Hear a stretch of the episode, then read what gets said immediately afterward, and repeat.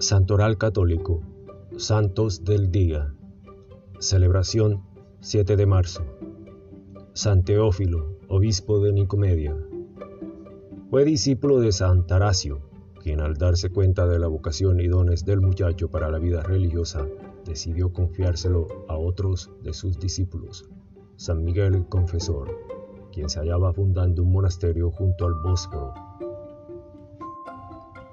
Años más tarde, y luego de soportar ambos las más duras y difíciles pruebas, Santaracio confirió la dignidad episcopal.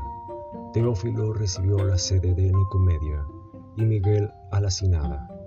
Cuando León V emprendió de nuevo su batalla contra las imágenes, San Nicéforo, sucesor de Santaracio en la sede de Constantinopla, convocó a un concilio para mantener la doctrina católica contra el emperador.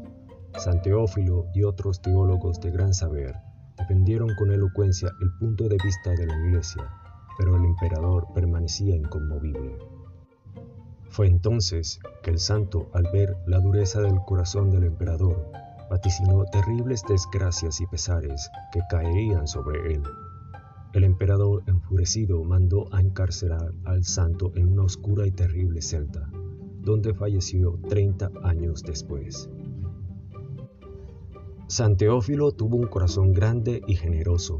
Su incansable servicio y entrega hacia los más pobres y enfermos conllevó a que más adelante el santo fundase varios hospitales en la región. Santas, Perpetua y Felicitas, mártires. Mártir de Cartago bajo Septimio Severo en el 203. Perpetua fue una dama noble y Felicitas, la hija menor de sus siervos.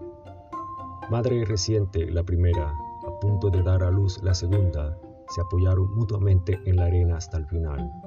Perpetua retrató en su diario las miserias de las cárceles romanas. Santa Teresa Margarita Redi, Virgen Carmelita. Inspirada por Santa Teresa de Ávila, Teresa Margarita entró en el Carmelo de Florencia. Supo conjurar la contemplación espiritual carmelita con la dedicación práctica de cuidado por sus hermanas enfermas. Fue llamada Santa Enfermera.